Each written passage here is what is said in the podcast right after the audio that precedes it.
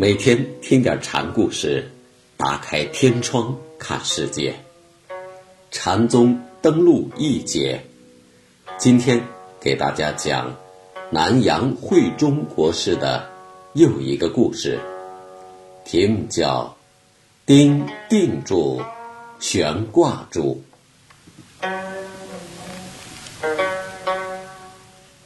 唐肃宗皇帝曾经问国师。禅师在曹溪六祖大师那里得了什么法？慧中回答：“陛下看见天空中的那一片云了吗？”皇上抬头望天，湛蓝的天空中正有白云浮动，就说：“看见了。”用钉子钉住它，用绳子。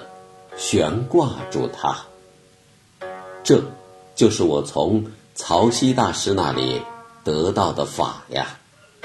慧中说：“天上的浮云怎么可以用钉子钉住，用绳子挂住呢？这就是法吗？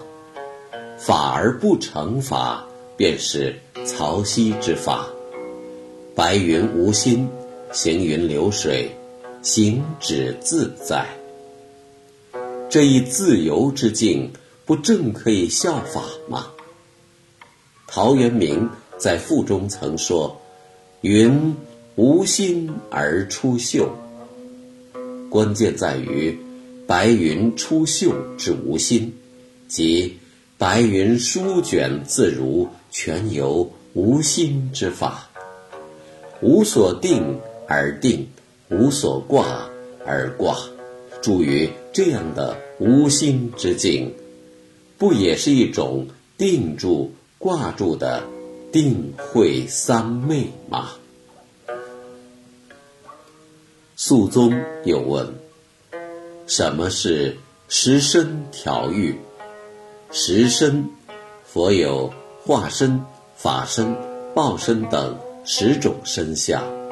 肃宗是问：这十种身相如何调和统一呢？慧中听罢肃宗的提问，便起身站了起来，问：“会吗？皇上明白我的意思吗？”“不会。”肃宗丈二和尚摸不着头脑。那你？给老僧把净瓶拿过来。禅师对皇上说：“佛有十种身，只是一身，只在一念之中，由坐而起，十身俱动，这不正是十身调御吗？”可惜堂堂大唐的天子迷惑太深。见不到这一层，于是禅师就让他动动身子，拿净瓶给老僧。肃宗瓶子倒是拿了，但是道理还是没懂。禅师见状，也就不再说什么了。肃宗继续问：“什么是无证三昧？”无证是无分别、无是非的三昧，即最高境界。禅师说：“施主从毗卢遮罗佛的头顶上踏过去，就是无证三昧。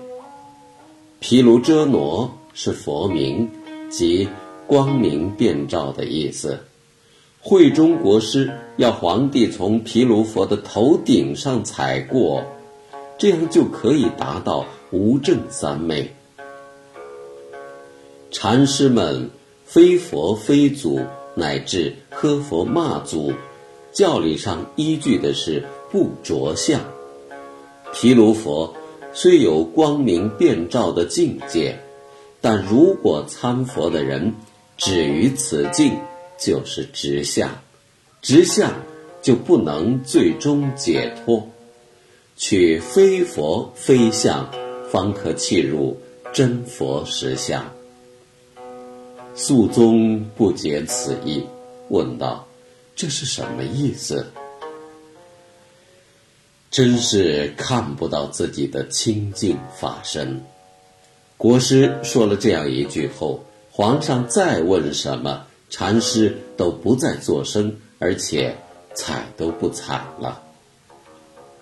肃宗面子上自觉有些过不去，就说：“朕好歹也是大唐国的天子呢，国师怎么竟连看一眼都不肯看了呢？”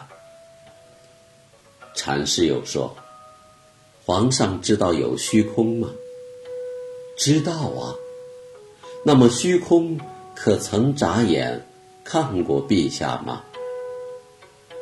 老僧眼前无皇帝，这就是空。肃宗若有所悟。因为紫林供奉要与国师论法，国师就升上了法座。紫林供奉说：“请禅师立意，我来破。意已立过，请破。”会中说。是什么意？供奉问。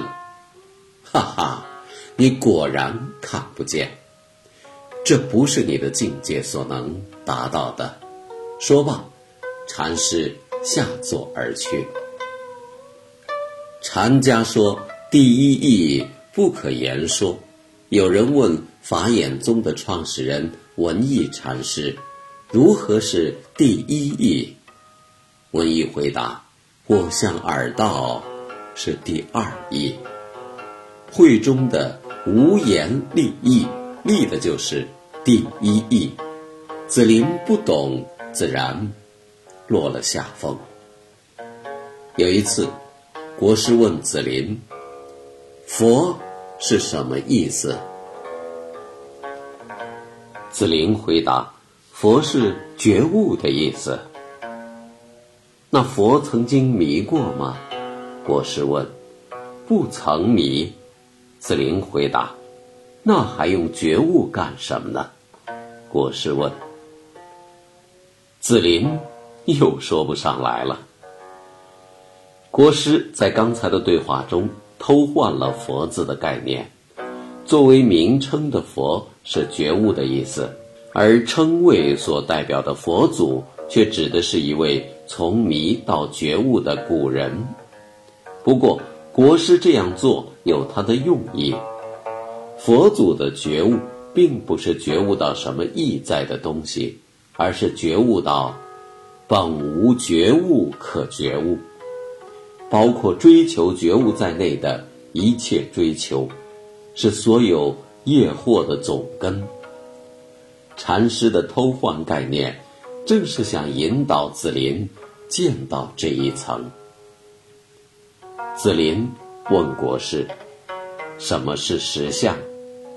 实相又叫真如实相，是佛法中最高妙的本体。”国师并不正面回答，却说：“你给我把虚的捉来。”这是在破除对方对实相的执着。